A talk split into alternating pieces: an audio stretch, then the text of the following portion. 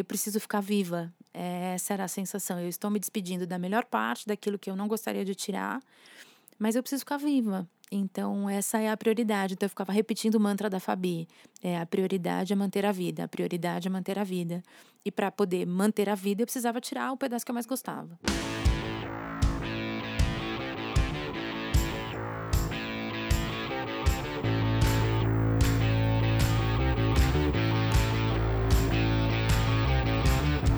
Bem-vindos ao Retrato, que é o podcast de gente falando com gente sobre coisas de gente do projeto Draft. Eu sou a Rafaela Carvalho, eu sou editora de conteúdo do Draft e hoje quem está à minha frente é a Mônica Ximenes, que é CEO da MCM Brand Group, que é um nome chiquérrimo de falar assim desse jeito em inglês. Seja muito bem-vinda. Obrigada, é um prazer enorme estar aqui com você hoje. A, a Mônica, é, eu recebi a história dela a partir da assessoria de imprensa dela no mês de outubro. Esse podcast deve estar indo ao ar agora em dezembro, mas é, a gente recebeu um e-mail sobre a história dela no mês de outubro por causa da conscientização do Outubro Rosa, porque ela está aqui para falar com a gente sobre Primeiro, o câncer de mama que ela viveu há aproximadamente 11 anos, quando você tinha 33 anos, certo? Quase 12 já, foi em 2007, então já foram 12 anos. Já foram 12 Isso. anos. Olha que incrível, meu Deus. É. E aí, a partir disso, a história dela, é, o que foi muito impressionante naquele e-mail que eu li foi como é, a partir disso você diz que começou o melhor momento da sua vida. Então isso levanta né, uma, um alerta na gente de, nossa, a partir de um câncer, essa pessoa falou, nossa, minha vida ficou muito maravilhosa. Agora, eu quero entender um pouco disso. Então, é, eu queria que você começasse contando um pouquinho da sua história pra gente. Então, não 11, 12 anos atrás, quando você recebeu esse diagnóstico, que foi algo que você não estava esperando porque você era muito jovem, e como que foi receber essa notícia? É, com 33 anos, a gente ainda está numa fase de que, assim, que mais ainda vai acontecer, né? É uma fase de muita construção. Eu acho que ainda tenho, 45, ainda estou continuando, tem muita coisa sendo construída. Mas aos 33, eu estava num casamento estável, sonhando em ter filhos, é, numa fase da empresa que estava bacana, então a gente estava construindo coisas legais. Na época, o meu ex-marido era o meu sócio, então a gente tinha um momento importante de, de crescimento, de muitas oportunidades, de muitas coisas legais acontecendo acontecendo. É, e o diagnóstico veio com um soco no estômago. Assim, um ano antes eu tinha perdido meu pai. É, meu pai fez uma cirurgia cardíaca, mas acabou morrendo de infecção hospitalar no melhor hospital Uau. de Curitiba, porque isso ainda acontece. As bactérias hospitalares são extremamente resistentes e ele tinha um, um corpo debilitado que não deu tempo de debelar a bactéria e acabou falecendo. Um ano e meio depois.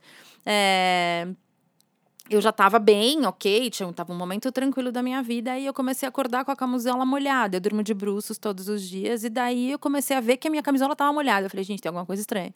É, e eu nunca fui muito de, bom, vamos correr para o médico, né? Assim, ok, vamos marcar, marquei a ginecologista. Falei, a gente aproveita já faz Papa Nicolau, aquelas coisas de rotina necessárias, que estava tudo meio atrasado.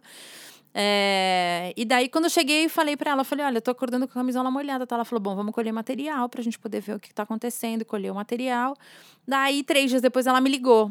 De, quando ela me ligou a primeira vez, eu falei, hum, o que aconteceu? Ela falou, ah, deu uma diferença no exame, eu queria que você fosse pessoalmente fazer o exame. Então, vem aqui pegar um, a nova guia para que você vá ao laboratório. Porque, às vezes, assim, a gente pegou pelo motoboy, o motoboy levou, então teve algum tipo de, de infecção, contaminou de alguma forma.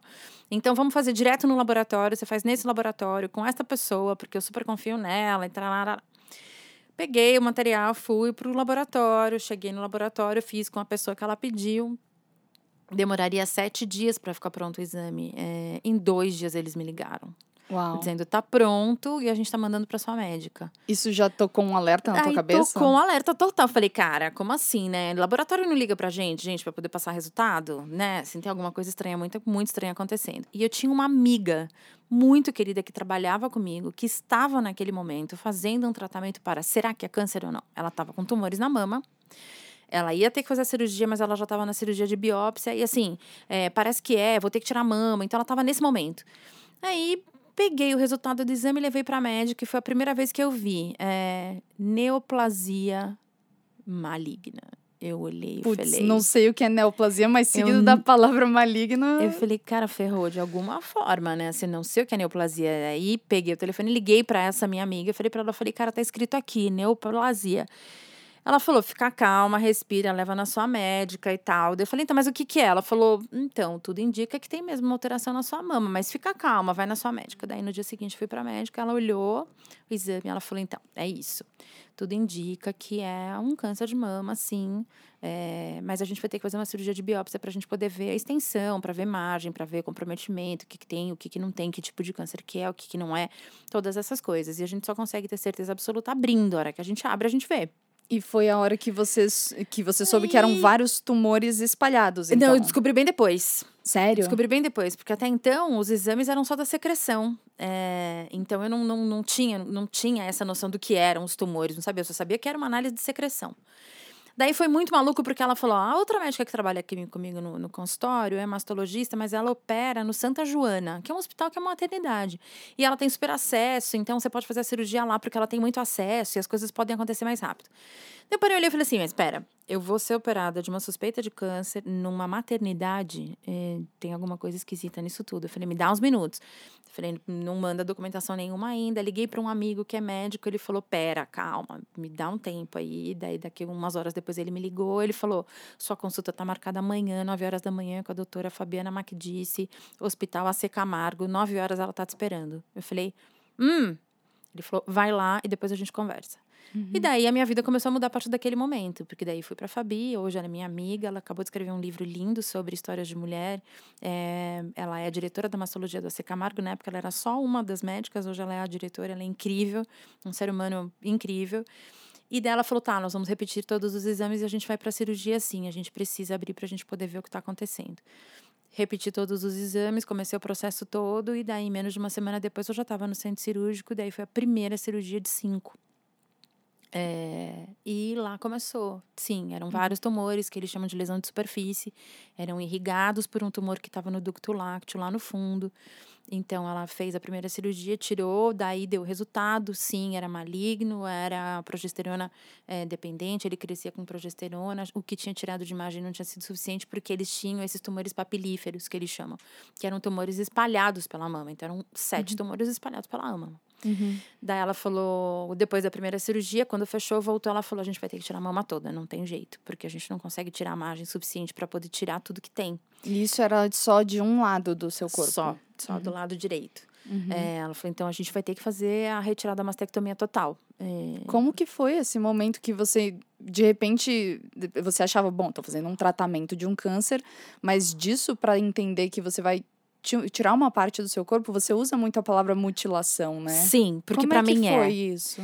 É muito louco. É, acho que muita terapia para poder entender todo o processo e conseguir conviver com ele. Mas para mim era, era a parte do corpo que eu mais gostava, que você olha no espelho e fala: "Hum, tem uma coisa bonita no meu corpo, é a minha mama direita". Sim. Ela é perfeita, porque a esquerda era esquisita, o bico era estranho. A mama direita era bonita. Então eu falei: "Como assim eu vou ter que tirar?" Não, faz nenhum sentido, gente. Eu tenho 33 anos, sou saudável, nunca fiz cirurgia. Como assim, né? Tinha feito uma de vesícula.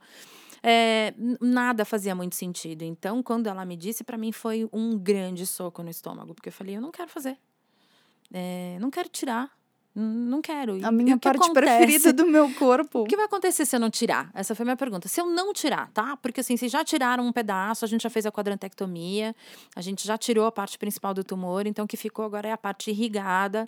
É, então, se eu não tirar, o que, que, que acontece? Ela falou: não existe matemática para isso, né? Assim, o que acontece é que os tumores vão continuar, eles podem se espalhar é, e câncer mata, a gente sabe disso. Então, o que a gente tem que fazer é tirar para que você não corra nenhum risco. Eu falei, mas já não tirou o Benedito do tumor? Sim, mas eles eram irrigados, então a gente precisa tirar a mama toda. Sua mama é uma mama grande, é, a gente tem muita irrigação, tem muito tumor papilífero, eles estão todos espalhados e a gente tem que fazer a retirada de tudo. Ela falou, e é tudo, tudo. A gente vai ter que cavar até o osso. Hum. É, a gente não vai poder colocar uma prótese, você não vai poder sair com uma prótese lá, porque a gente não vai ter pele. Como as lesões são todas muito pela a parte externa, a gente vai tirar toda a sua pele. Então não vai sobrar a auréola, não vai sobrar mamilo, não vai sobrar Nossa, nada. Nossa, como que é receber essa informação de, assim, olha, a sua parte preferida do seu corpo vai embora, você não vai conseguir se recuperar disso imediatamente e você vai ficar. Como é que você redesenha a vida a partir é, daí? Então, acho que essa é, essa é a primeira questão. Como é que você para e olha e fala, e agora? Um princípio básico que ela repetia para mim o tempo todo era o seguinte: a primeira coisa que a gente tem que preservar é a vida. Né? Então a gente começa preservando a vida e depois a gente vai indo para as outras coisas. Então a gente tem uma questão estética que a gente quer cuidar e que a gente quer te ajudar. Então tem um apoio terapêutico do próprio hospital. Então eu tinha minha terapeuta comigo, mas eu tinha um apoio terapêutico do hospital. Mas as notícias não eram boas, era isso, precisava tirar tudo, né? Sim, não sobrou nada. Eu tenho até hoje uma grande cicatriz que vai do meio até o meio das minhas costas. Não tem auréola, não tem mamilo, não tem nada. Não Nossa, deu para reconstruir. Dia, porque quando falam, né, a gente vai até o osso, é realmente, eu entendi por que você usa a palavra mutilação, porque é tirar tudo, Tira, quase é um como rese, resetar, né, uma parte do corpo. Isso, assim. é, é, fica um grande buraco. Assim, tirei um pedaço, tirei um dedo, é uma mutilação, tirei um pedaço. O meu, eu tirei a minha mama, eu fiquei é, com uma mama inteira e um outro, um grande buraco aqui até o osso. Então foi tão louco que na cirurgia eu saí de lá é, e eu falei, eu não quero chegar em casa sem um sutiã de enchimento. Então, no caminho do hospital para minha casa, eu parei numa loja que vende sutiãs com enchimento para as mulheres. Onde você já tinha passado que, antes, que né? eu já tinha visto tudo antes. Uhum. Eu só não podia ter comprado antes porque eu precisava medir, né? Eu precisava saber como é que eu ia sair do centro cirúrgico. Então, eu não tinha comprado antes por isso. É, mas eu saí do hospital e fui direto na loja comprar. Então, eu cheguei na minha casa com um sutiã de enchimento, então eu tinha dois peitos. Uhum. Entendeu?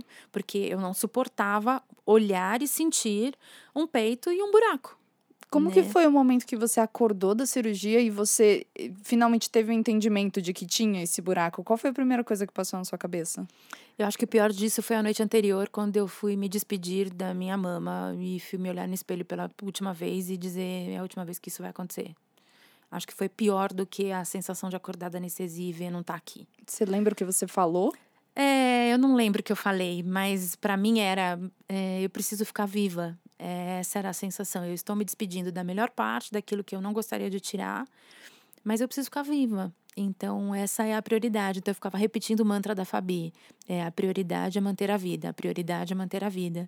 E para poder manter a vida, eu precisava tirar o pedaço que eu mais gostava.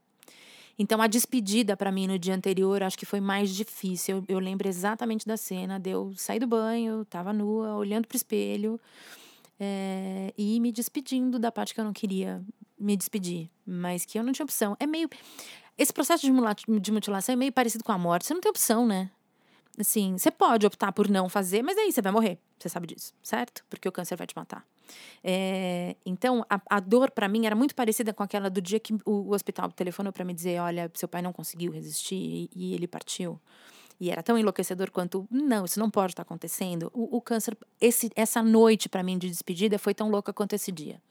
É, eu não tenho o que fazer sobre isso. É um luto. É um luto. É um luto que você é obrigada a entrar é, começa a, a, enxergar uma outra pessoa que começa a nascer a partir daquilo. Eu acho que daí é que começa o processo da transformação. Então, quando você diz, e eu digo sempre, começou a nascer uma nova Mônica que é melhor do que aquela, demorou para isso acontecer, não foi da noite pro dia. A anterior precisou morrer, né? Ela precisou, e eu precisei me despedir dela para eu poder entender que nova pessoa seria essa, que iria nascer a partir do momento da mutilação, da é. retirada. É. Eu queria até que você me falasse a partir desse processo, de, desse dia um, né, do marco zero dessa sua nova vida, como que foi a sua rotina hospitalar? Porque você diz que eh, foi a primeira de cinco cirurgias e além disso você tinha um tratamento que você tinha que fazer. Me descreve como é que foi esse primeiro ano desse tratamento que você fez. O primeiro ano de tratamento foi, eu fiz a, foram duas cirurgias logo de cara, a primeira de pesquisa, que foi essa que eu falei, a segunda foi para retirada da mama. É, nessa da retirada, eles colocaram um negócio que eles chamam de prótese de extensão. É, é uma bexiga vazia, né? Que fica dentro, debaixo da pele. E como eles tiveram que tirar muita pele, eu não tinha pele para poder fazer, é, colocar já a prótese definitiva, eles colocam essa prótese de extensão e eu ia toda quarta-feira, duas horas da tarde, ser furada para poder encher essa prótese. Então eles colocam um gatilho aqui nesse osso entre as duas mamas que não dá para enxergar, então ele tem que ir furando até ele achar o gatilho. Ai, que dor. É, eu fiz isso um ano todas, todas as quartas-feiras, às duas horas da tarde, eu estava no Hospital do Câncer, é, para poder inflar essa prótese. Daí ele vai colocando soro nessa prótese. Então foi um ano de tratamento indo para o hospital toda semana para poder inflar essa prótese. Fora isso, eu fui tomando remédio, tamoxifeno, para a gente conseguir resolver a questão dos hormônios e todas as outras medicações. É, que tem um desequilíbrio hormonal gigantesco. É, então, não pior do que eu estou vivendo agora, porque agora está sendo pior do que naquele momento. Agora, a retirada do, do, do de tudo, né? Da, uhum. Agora do útero, dos ovários e tal, tá, tá bem mais complexo a questão hormonal do que foi naquela. Aquela tinha uma questão emocional difícil, é, e, e, esse tratamento era mais sofrido fisicamente por isso, porque eu tinha que ir lá toda quarta-feira para poder ser furada e colocar e encher essa prótese.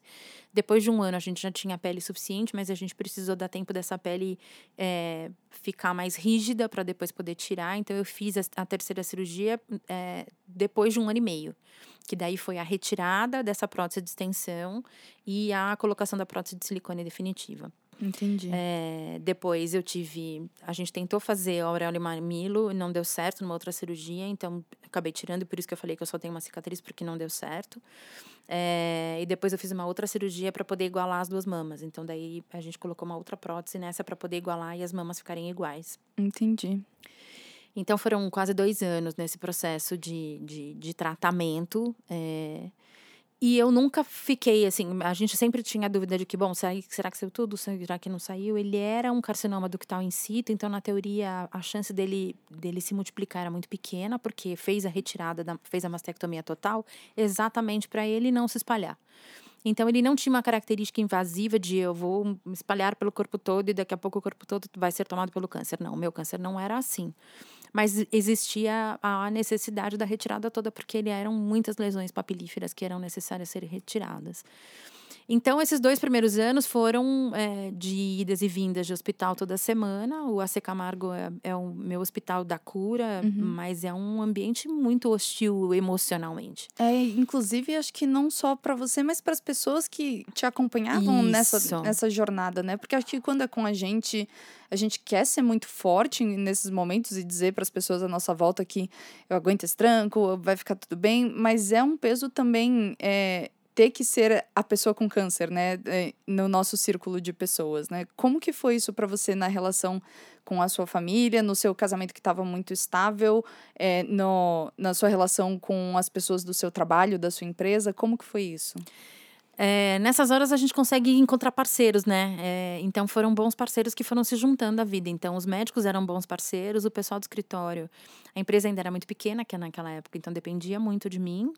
É, mas na época, o meu atual marido daquela época, que não é meu marido hoje, é, ele também era sócio da empresa, então ele foi tocando as coisas da empresa, mas eu ainda era aquela louca que ficava carregando o notebook pro, pro hospital. Então eu, eu levava trabalho pro hospital e eu ficava trabalhando, porque era um jeito, inclusive, de fazer a cabeça ir para outros lugares. Outro lugar, é.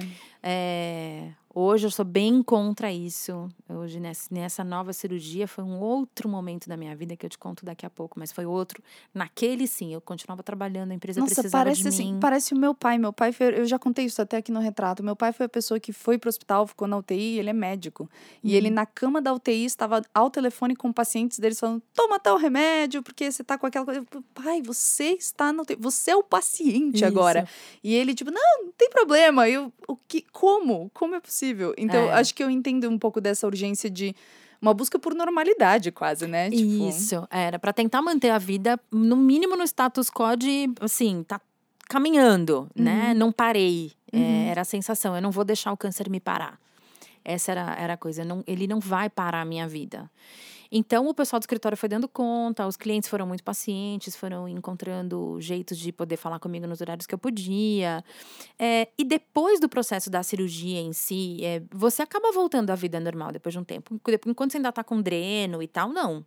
Né? Porque você tá lá com aqueles drenos todos pendurados e calculando quanto de sangue está saindo do seu corpo quando não tá. Toda hora você vai para o hospital trocar curativo, fazer medicação. Então, nesse primeiro momento, eu trabalhava, mas era, era era mais tranquilo, assim. É, e depois você vai vivendo, que daí assim, que eu já tava com o sutiã de enchimento, então ninguém precisava saber que eu tava com câncer e que uhum. eu tava me trazendo, porque a, esteticamente com roupa tava tudo igual. Fazia bastante diferença essa questão de, de vestir uma roupa e pelo menos tra trazer essa normalidade que tinha sido tirada de você. Então, o sutiã cumprir esse papel de, não, pessoal, voltei, tá tudo bem, olha só minha cara, eu tô exatamente como era antes. Isso, faz muita diferença. Assim, o duro é tomar banho, né? Por quê? Porque você tem que tirar a roupa. E aí você e tem que se olhar. Se ver no espelho. Então, É, o duro é tomar banho, porque não tinha sutiã de enchimento com silicone para você colocar ele no banho. Você tem que tirar, e daí você viu o buraco. Né? Então, um ano e meio eu vi um buraco.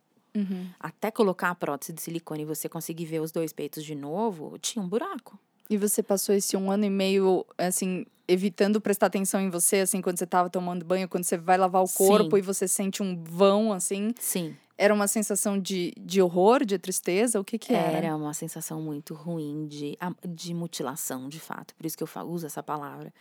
Porque você se vê e faltar um pedaço Literalmente. Literalmente, você passar a mão e ter um buraco é muito difícil. É, então, muita terapia para poder aprender a lidar com isso. Ganhei um cachorro, que também foi um excelente terapeuta para mim na época, a Mona Lisa. Ganhei uma Golden, que ficou comigo na cama durante todo o tempo. É, então, ela, ela, era, ela que me tirou da cama para poder começar a fazer caminhada, porque eu não conseguia. É, então, a Mona foi a minha grande guardiã nesse momento da recuperação da cirurgia. Entendi. É, ela morreu ano passado, mas foi, foi minha grande companheira de, de vida nesse momento. Entendi. De retiradas e de aprender a lidar com essa rotina. Mas depois você começa a pegar a rotina mesmo. Daí voltei para o escritório, voltei a trabalhar. Então, eu fiquei dois, quase três meses sem trabalhar. É, depois voltei à vida. Uhum. Sim, depois voltei. Nesses meses todos de, de voltar a trabalhar, eu fui encontrar coisas que me dessem prazer de fazer. Então, eu reencontrei uma grande amiga que se tornou minha comadre, que está aqui comigo hoje, que é a uhum. Adriana. Então, a gente ficou fazendo curso de é, comida, a gente fez curso de culinária light, depois a gente fez curso de sabonete, de perfume de ambientes. A gente ficava fazendo cursos. Que maravilha! Sim, porque não dava para trabalhar ainda e eu precisava ocupar minha cabeça com coisas que me dessem prazer. Uhum. Então, a gente fez curso de tudo que era imaginar, tudo que podia a gente fazia de cursos engraçados e divertidos, a gente se divertia com isso. Era o jeito de conseguir trazer um pouco de alegria para a vida, porque estava pesado, realmente estava pesado. Inclusive, uma das coisas que você fala é que o, o, o tumor era, ele era alimentado por progesterona, né? Que é um hormônio que sobe na gravidez, né? Quando, quando uma mulher está gestante, é o hormônio que vai até a estratosfera, né? E por isso mesmo você disse que os seus médicos disseram que você não poderia engravidar. Isso. E aí eu queria saber em que momento que foi que, bom, você teve essa notícia e a partir disso você ainda tinha o desejo de ser mãe. E você entrou numa fila de adoção, né, para adotar o seu filho que você tem hoje. Eu queria que você me contasse um pouco sobre quando que foi o momento que você decidiu entrar nessa fila de adoção, se você estava em tratamento e se estando em tratamento e em recuperação, o que que significava para você entrar nessa fila? Era um gesto de esperança no seu próprio futuro ou era uma coisa que você, um sonho que você queria realizar e que você tinha uma urgência por ele? Com que cabeça você decidiu ir para essa fila de adoção?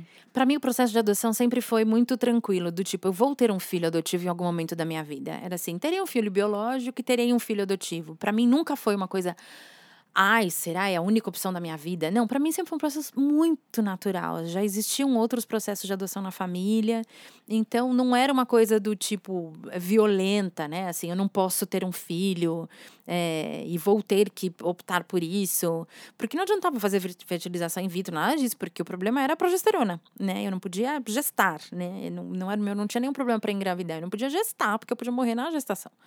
É, então, para mim foi muito óbvio, do tipo, Ok, não posso ter um filho biológico? Vamos para a segunda fase, porque ela ia acontecer de qualquer forma. É, então, tão simples quanto, ah, como é que eu faço? Né? Daí foi liguei, durante seu tratamento isso? É, foi durante o tratamento. Assim, na primeira semana, quando eu voltei para casa, comprei o sutiã de enchimento. Na, quando eu voltei para casa, na primeira semana eu descobri qual era o fórum que eu tinha ir, que era o fórum da Sé, que era mais perto da minha casa. É, Fui lá pegar a documentação, a lista de documentos que eu precisava fazer, o que, começar, como é que começava o processo, e daí comecei o processo. Sim, tem menos de uma semana depois que eu devo ter tirado a mama. Caramba. É... Você não tinha medo de pensar, meu, talvez e se eu não ficar boa disso aqui, eu ainda quiser adotar uma criança, vai dar tempo? Isso passava pela sua cabeça? Nunca passou pela minha cabeça que eu não ficaria boa. Nunca tive a sensação de que eu ia morrer. É... Isso para mim nunca existiu. Nunca, você nunca sentiu que você estava flertando com a morte ali, não. mesmo com uma doença grave? Não. Que coisa, né? Porque tipo, tirou, acho que quando tirou de você, acho que a parte que você mais gostava, você falou tipo, não, acho que você tirou de mim tudo que você podia, porque já foi. Não vou é, morrer disso. Eu não sou, eu, acho que como característica de, de, de personalidade. Eu, eu olho para frente, eu olho para frente, eu olho para frente, eu olho para frente. Eu sou o tempo todo assim. Acho que é uma das características do empreendedor, né? De você encontrar saídas, encontrar soluções. Tem um desafio novo, beleza. Como é que eu passo por ele? Como é que eu acho outro jeito? Como é que eu venço isso aqui para poder chegar numa nova etapa? Então, na minha cabeça era, eu resolvi, tá? Eu vou ter que fazer um tratamento? Vamos, vamos pro tratamento. Mas pra mim está resolvido, eu vou morrer de outra coisa. Não vou morrer disso aqui, uhum. entendeu? Então, na minha cabeça não existia essa possibilidade.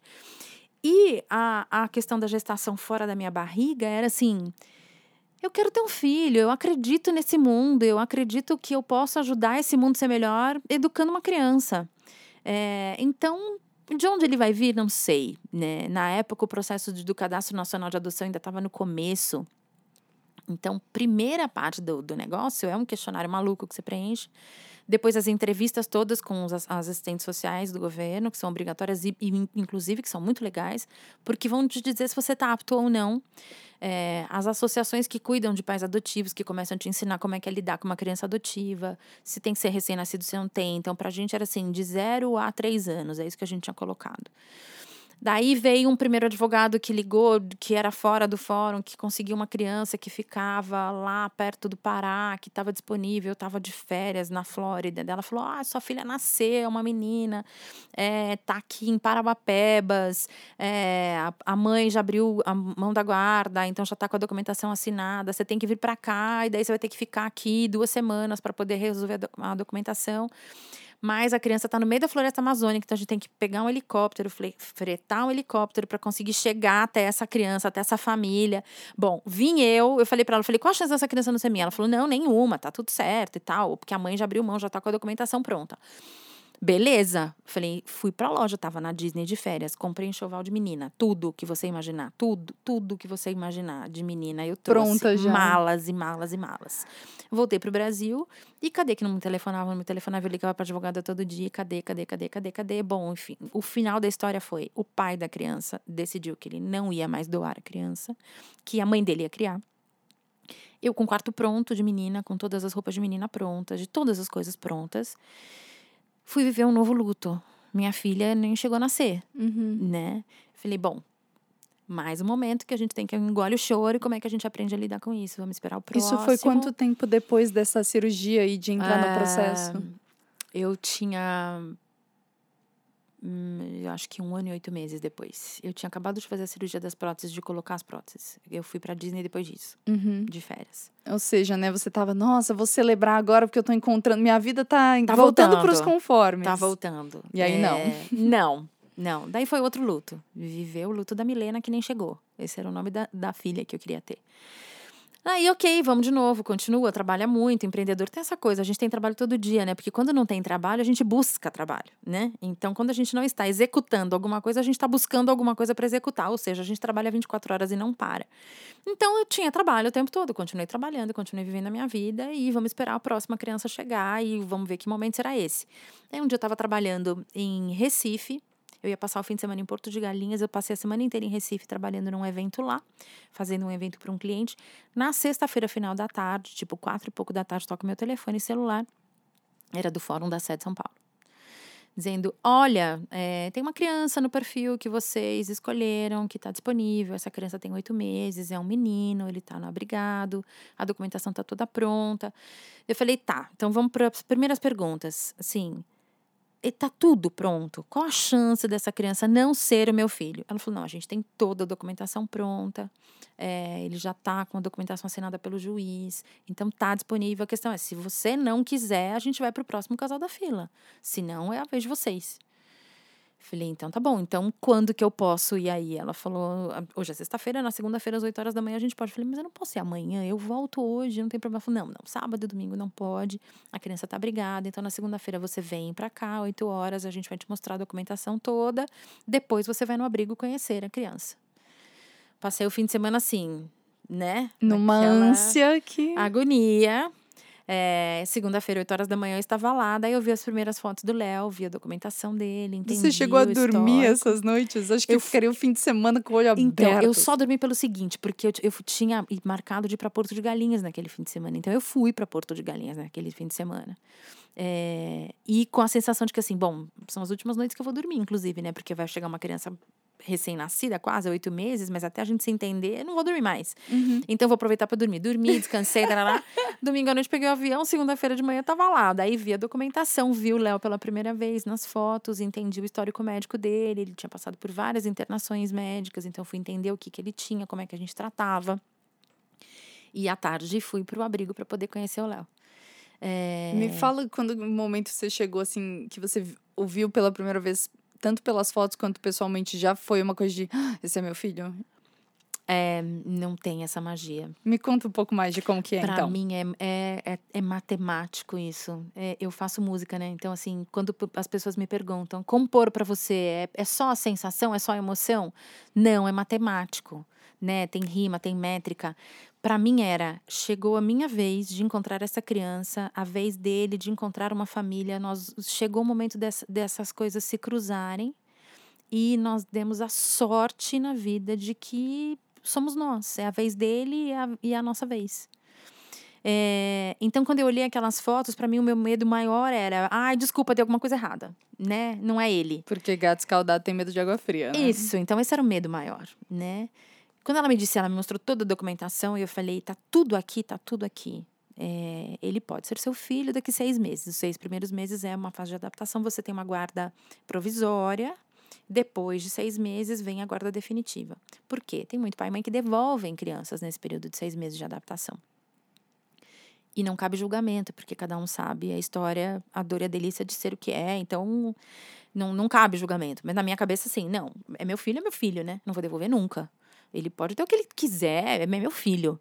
Eu falei para ela: é meu filho? É, é seu filho. Então, beleza, é meu filho. Então, quando eu cheguei lá, é um abrigo super fofo, a gente ajuda eles até hoje, chama Lar Vinícius. A gente vai fazer um bazar agora, inclusive, dia 3 em benefício. Eu já gravei um CD para eles, a gente sempre ajuda, porque eles foram os primeiros guardiões, né, da, uhum. da minha pedra preciosa. Então, é, eu cheguei, tinha aquele mundo de anel de criancinha, e daí atrás do sofá, se, se ele não engatinhava ainda, ele se arrastava no chão, no tapete, veio o Léo todo gordinho, com a bochecha, bochecha toda roxa de tomar mordida de outras crianças. É, e daí eu falei para ela, eu falei, ah, eu posso pegar? Ele todo sorridente. Ela falou, pode. Ele veio pro meu colo, daí ela me deu uma madeira dele, deu uma madeira dele, dormiu no meu colo e ficou lá uma hora deitado, alinhado no meu peito. Putz, eu aí falei, apaixona. É, filho, chegou o nosso momento. Queria é. te apresentar, eu sou sua mãe. É, e daí foi a loucura para, no dia seguinte, pegar essa criança. Lembra que eu tinha tudo de menina? Uhum. Então a loucura foi. Eu, minha mãe, minha comadre, daí a gente se espalhou pela cidade, cada um foi comprar peça de roupa, berço, vamos montar quarto, é, comida, o que, que ele já comia, então precisava comprar leite, precisava comprar fralda, precisava comprar comida, como é que seria.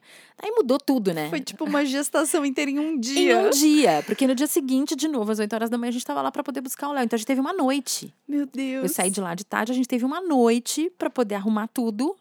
Tipo, apesar das, expect das expectativas da preparação, foi a gestação mais rápida do mundo. Do mundo. No dia seguinte, a gente saiu de lá com o Léo. Fomos direto no fórum, assinar a documentação. Foi a primeira vez que eu troquei, o Léo foi no fórum.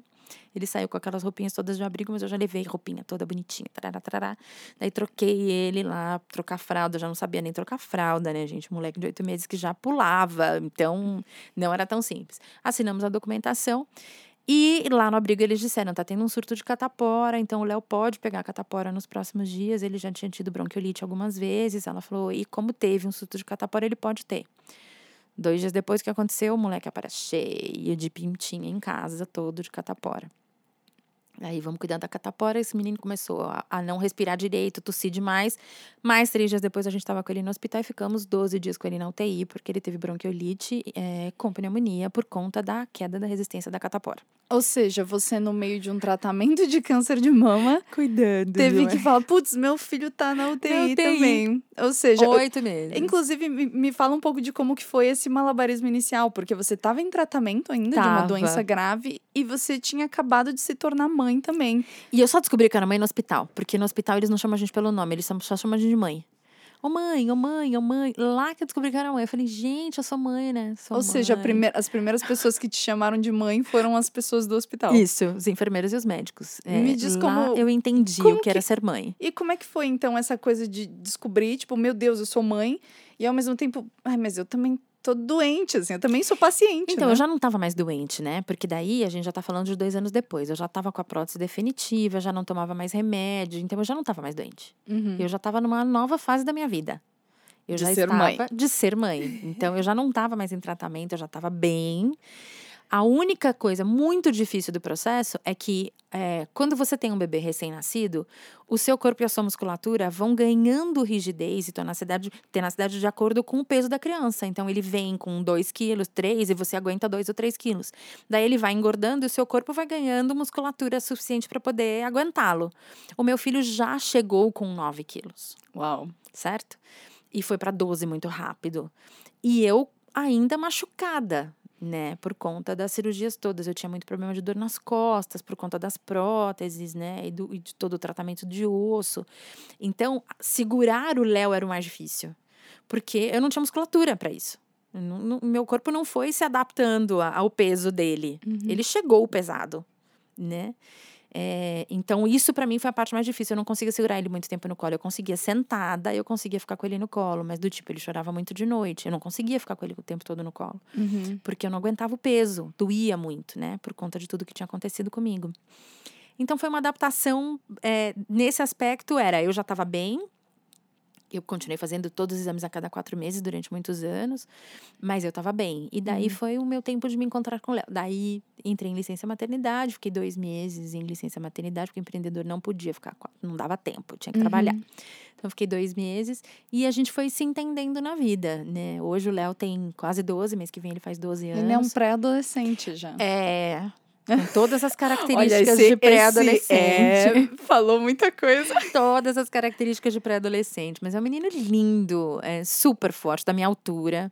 É, segundo consta, ele vai ter mais de 1,90m, ele é enorme. Uau. Ele é muito grande, calça 39, é um, é um moção, assim. Mas doce, doce, lindo, lindamente E ele doce. sabe de algumas histórias que, do que você viveu ou você acha que ele, ele ainda tá muito novo pra entender? Como que Ele é? sabe de tudo desde sempre. E Uhum. agora tem um negócio chamado internet e, e pré-adolescentes usam Google, então ele me hackeia. Ah, ele, ele stalkeia você. Ele stalkeia. Ah. Isso, esse é o nome. Desculpa, Raquel, é outra coisa. Stalkeia. Ele vê tudo. Então, tudo que sai sobre Mônica Ximenes, ele sabe, ele me conta. Mamãe, você falou de novo de diversidade. Mamãe, mas por que que você precisa ficar falando de inclusão? Você já não falou uma vez? Eu já vi tantos artigos você falando do mesmo assunto, por que que você precisa falar sempre do mesmo assunto? Filho, porque o mundo continua não sendo diverso o Isso. suficiente. Ele fala, mas você fala toda hora de feminismo, mãe, mas pra quê? Todo mundo já sabe que tem que respeitar a mulher, que a mulher é igual ao homem, que não faz mais sentido você ter que ficar falando. Eu falei, então no seu mundo não, filho. Mas o mundo lá de fora ainda não. A gente vai precisar continuar falando disso um milhão de vezes. Mas ele me stalkeia. Então ele sabe todas as coisas que eu falo, ele assiste as entrevistas. Mas é, o processo de adoção ele sabe desde sempre. Então, desde que ele chegou, não teve um dia que eu falei assim, ai, agora eu vou te contar uma história. Não. Toda vez que ele sentava no meu colo, eu contava a história para ele, dizendo assim: ai, você é o presente de Deus que a mamãe pediu. Eu contava a história de Sara, que é uma história bíblica, que ela dizia para Deus: ah, eu queria um filho.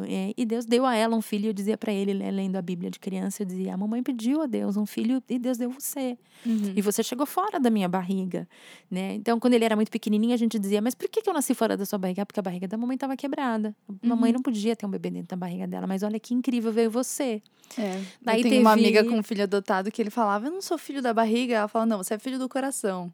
Era assim que ela sempre explicava. E aí ele falava muito orgulhoso, orgulhoso para as pessoas. Ai, eu sou filho do coração. É, o Léo não tem isso, ele não fala sobre o assunto. Uhum. Ele sabe tudo. É, vez em quando ele pergunta uma coisa ou outra, mas teve um momento terapêutico que a gente teve que desenhar e dizer: olha, existiu uma mãe biológica, porque eu não queria, né? Pra mim, na minha cabeça, era a mãe dele e acabou. Uhum. Não preciso falar de outra pessoa. Mas a terapeuta falou: não, a gente precisa mostrar pra ele que essas pessoas existiram, né? Assim, até porque depois eu me divorciei. Uhum. Então, é, olha, o seu pai, que tem aqui o seu sobrenome, saiu desta casa, não mora mais aqui. Então, teve uma mãe biológica, e teve um pai biológico que a gente não sabe quem são essas pessoas. Uhum. Não temos conhecimento de quem são elas. A gente até queria poder te contar essa história, porque eu acho que você tem direito de saber. Uhum. Mas nunca houve. A, a- a polícia, as assistentes sociais nunca, nunca conseguiram descobrir. Uhum. é, descobriram uma criança recém-nascida chorando, mas não sabiam de onde veio. É, então ele não tem uma história que eu possa contar para ele. Uhum. Então eu desenhei e expliquei: olha, essas pessoas existiram, mas a gente não sabe quem elas são. Daí veio papai e mamãe, é, daí nós adotamos você. É, daí você chegou, você é nosso filho. Papai hoje não mora mais nessa casa, papai mora hoje numa outra casa. Daí veio um outro pai, que ele hum. chama de pai, que é meu marido atual, que é, é um super pai para ele, uhum. que ele chama de pai, e é o pai dele. Inclusive, fisicamente, eles são super parecidos. É, mas ele tem contato com outro pai também, vai para lá cada 15 dias. Então, o Léo é uma criança afortunada é, porque tem muita gente que o ama. E eu, mais ainda, porque ele era o sonho da minha vida. Assim, ser mãe era um grande sonho. Uhum. Então, eu digo para ele que ele é a, a, realização. Eu não, eu não seria quem sou se eu não fosse a mãe do Léo. Entendi. É... Eu queria até te falar, te perguntar um pouco sobre essas coisas que são características femininas, né? Isso. Que é, quando a gente estava fazendo, batendo nosso papo antes da entrevista, a gente falou muito sobre como isso, em algum aspecto, foi tirado de você na remoção da mama. E aí você, de alguma maneira, ganhou isso de novo, sendo, se tornando mãe do Léo. Uhum. E depois, agora, recentemente, você precisou fazer uma cirurgia de remoção de útero e ovário, porque o seu corpo novamente teve um te arrancou um pouco da sua feminilidade da maneira tradicional, que a isso. gente diria, né? Então, tendo isso, essa história que foi se refazendo e se compreendendo de novo, como é que foi passar por um novo processo e uma nova cirurgia de uma nova, como você diz, mutilação também? Para mim era assim, de novo, eu não quero fazer, né? Uhum. Quando eu descobri, é, eu falei, pô, de novo, né? E agora vai tirar tudo que tem de feminino em mim? Foi né? exatamente né? isso que você pensou? Foi exatamente isso que eu pensei. Quando o médico me contou, eu falei, mas, mas vai tirar o resto do que eu tenho de mulher? Porque agora eu vou tirar útero, ovário, trompa, sim. Que Ou que seja, sobrar, o que, né? que vai sobrar? E mal sabia que eu ia tirar muito mais. É, mas os órgãos femininos que, que têm essa coisa do dizer do, do feminino foram embora. Então, como é que você reconstrói a feminilidade a partir do momento que fisicamente você não se sente mais como? É, e daí é que eu digo, esses parceiros terapeutas que nos ajudam nesse momento da gente conseguir encontrar dentro da gente o feminino que existe apesar de. Uhum. Né? Então eu não tenho mais os órgãos e as, as características do, do órgão feminino, mas é, eu não diminuí a minha feminilidade. E eu diria que, acima de qualquer tratamento terapêutico, eu tenho um marido que me ajuda absurdamente a me lembrar o quanto eu sou mulher. Me diz como que isso é feito de uma forma que funcione para você, porque acho que é isso que talvez seja difícil de compreender quando quando alguém quer se aproximar dessa situação e fala: "Meu, como que eu ajudo essa pessoa a se resgatar então?"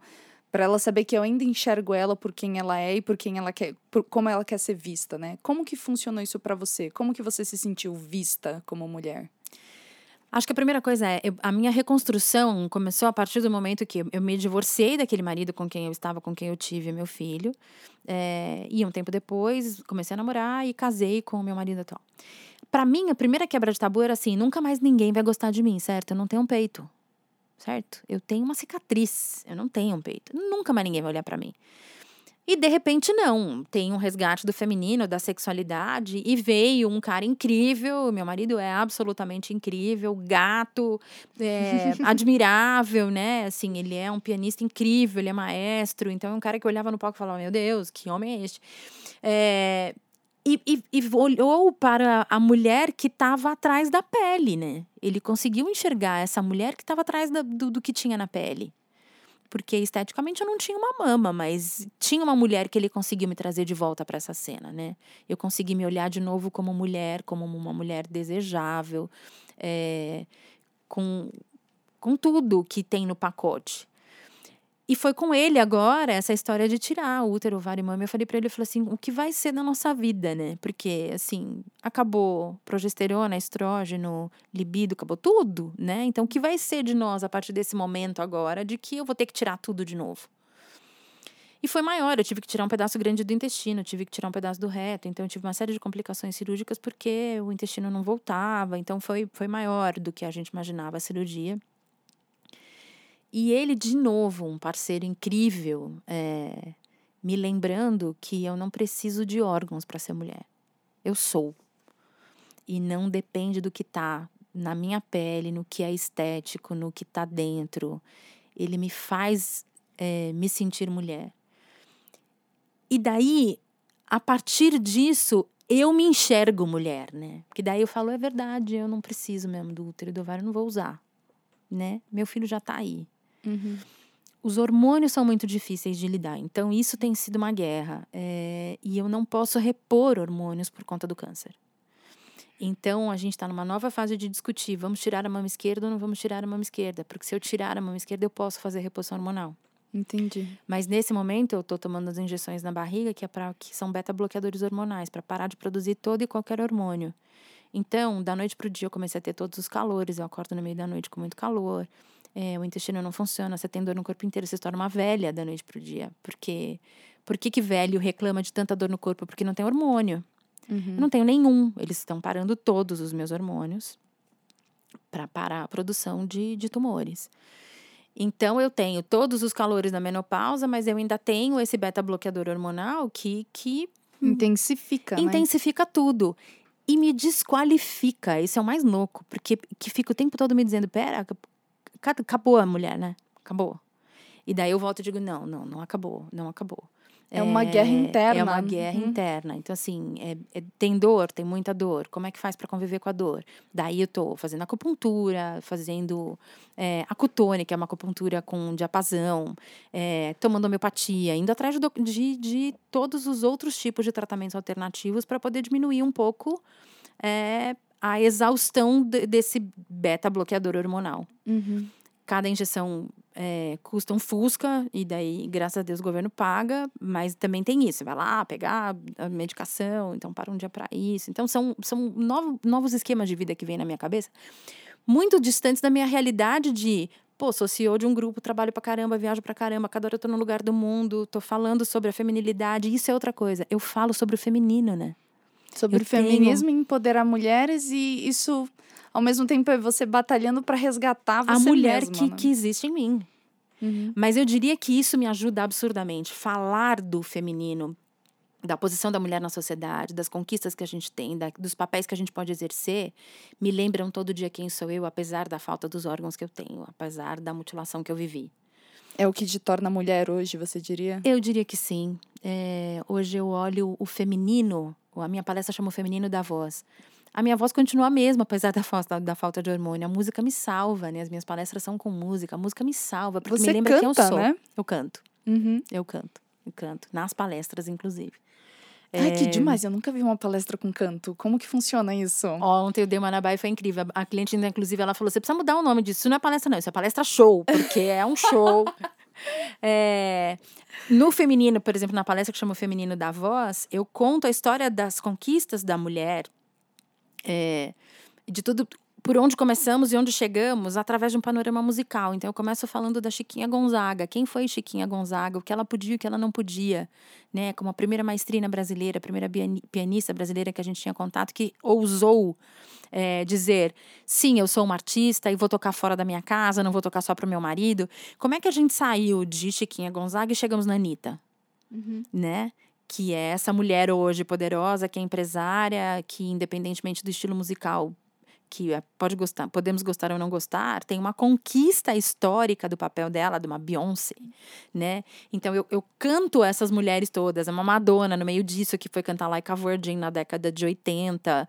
É, então a palestra toda é contar as conquistas da mulher e os espaços que a gente alcançou e para onde estamos indo, o que mais queremos, o que mais queremos da vida através do universo feminino da, da música. E daí eu canto com as mulheres durante a palestra. Nossa, então assim, você literalmente achou voz por meio da sua voz. Isso, e eu digo, e eu digo isso em todas as minhas palestras. Você tem uma voz, você não precisa ser um eco. Então descubra qual é a sua, o que você precisa dizer, o que o mundo precisa ouvir através da sua voz.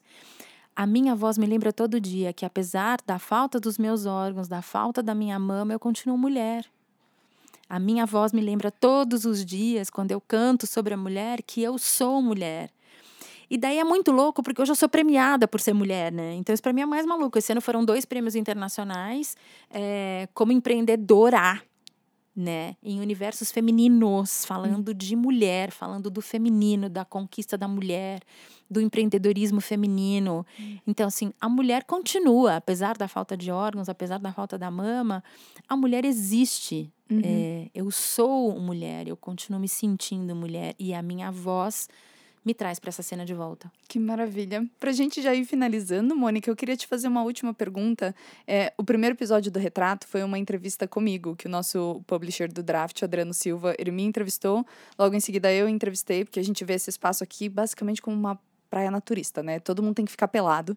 Uhum. E aí todo mundo tem que se despir e entregar seus sentimentos. Então, como eu peço isso das pessoas, o primeiro episódio sou eu fazendo isso por elas também. E eu falei muito da minha dificuldade com é, controle. Eu sou uma pessoa extremamente controladora. Eu tenho muito medo de abrir mão das coisas e entregar para o mundo e achar que vai ficar tudo bem.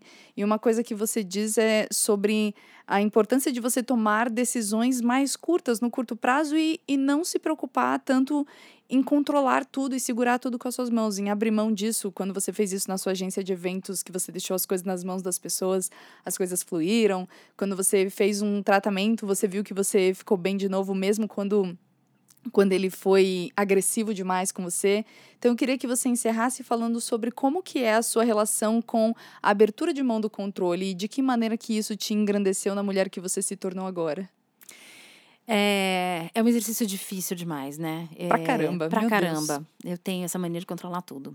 É, e é muito, é muito do empreendedor também, né? Porque a gente faz tudo acontecer. Hoje eu tenho uma equipe enorme, uma empresa grande acontecendo, mas assim, a gente faz tudo acontecer. Então, abrir mão desses controles é muito difícil. Mas o que eu entendia com a vida, com cada porrada dessa que eu tomava da vida, é a, o meu mundo só pode se ampliar quando ele escapar do tamanho dos meus braços. Enquanto ele tiver do tamanho do meu corpo e do tamanho dos meus braços, ele vai ser limitado. Então, se eu não conseguir confiar nas pessoas e dar espaço para que elas possam crescer, para que elas possam se desenvolver, para que elas possam fazer do jeito delas que é diferente do meu e aprender a respeitar isso, inclusive, né? O meu jeito não é o melhor, só é o meu jeito. E para mim é o melhor, tá? Claro. E por isso que eu tento controlar para que seja. Mas aprender a respeitar e dar espaço para que as pessoas possam crescer é dar espaço para que os meus braços se ampliem, é para que meu corpo se amplie. Então hoje, o que eu faço não depende mais daquilo que eu consigo fazer, mas depende daquilo do que eu sou e não do que eu estou fazendo. O que eu sou é uma pessoa que consegue acreditar nas pessoas, que consegue confiar nas pessoas e consegue acreditar que elas podem ter a sua melhor versão, que elas podem ser a melhor versão usando o espaço de voz que elas tenham. Minha função na vida é dar espaço de voz e vez para quem precisa de voz e vez. E se eu achar que isso só acontece no tamanho do limite do meu corpo, eu limito o mundo. Então, aprender a soltar e dar espaço para que as pessoas possam ser as suas melhores versões é ampliar o meu mundo. É eu poder ir para a Índia, ficar 15 dias fora aprendendo sobre uma cultura local e recebendo um prêmio lá, e os meus clientes continuarem sendo atendidos aqui. E os eventos continuarem acontecendo, e as campanhas continuarem acontecendo. A gente ganhou concorrência, eu estava lá na Índia, celebrei de lá. É, é dar espaço para o meu filho conseguir amadurecer, para o meu marido ser um bom pai para o meu filho, porque eu não estou aqui. Então, ele conseguiu ser pai e mãe nesses 15 dias e de cuidar de, de um pré-adolescente enquanto eu estava lá. Então, é dar espaço para que as pessoas possam ser as suas melhores versões a partir do espaço que eu der para que elas possam usar. Então, tirar esse controle é ampliar o meu mundo. Então, enquanto a gente controla demais, a gente tem a sensação de que a gente está crescendo e a gente está diminuindo. É, e abrir mão dos controles é é ampliar o universo e chamar mais coisa para perto, porque tem mais gente para compartilhar. Ai, que maravilha. Meu Deus, que conselho maravilhoso. Mônica Ximenes, muito obrigada pela sua presença obrigada aqui no Retrato. Fiquei muito feliz de você se abrir e dividir tanto da sua história com a gente. É uma trajetória incrível da vida que você está fazendo, que, de coisas que fugiram do seu controle. Então, agradeço imensamente por você se abrir e dividir com a gente tanto de quem você é. Eu tenho certeza que foi, vai ser uma conversa enriquecedora para os nossos ouvintes também. Muito obrigada. Obrigada, obrigada a você. Foi demais. Obrigada. E a gente fica por aqui então no Retrato, que é o podcast de gente falando com gente sobre coisas de gente. Até a próxima. Tchau, tchau.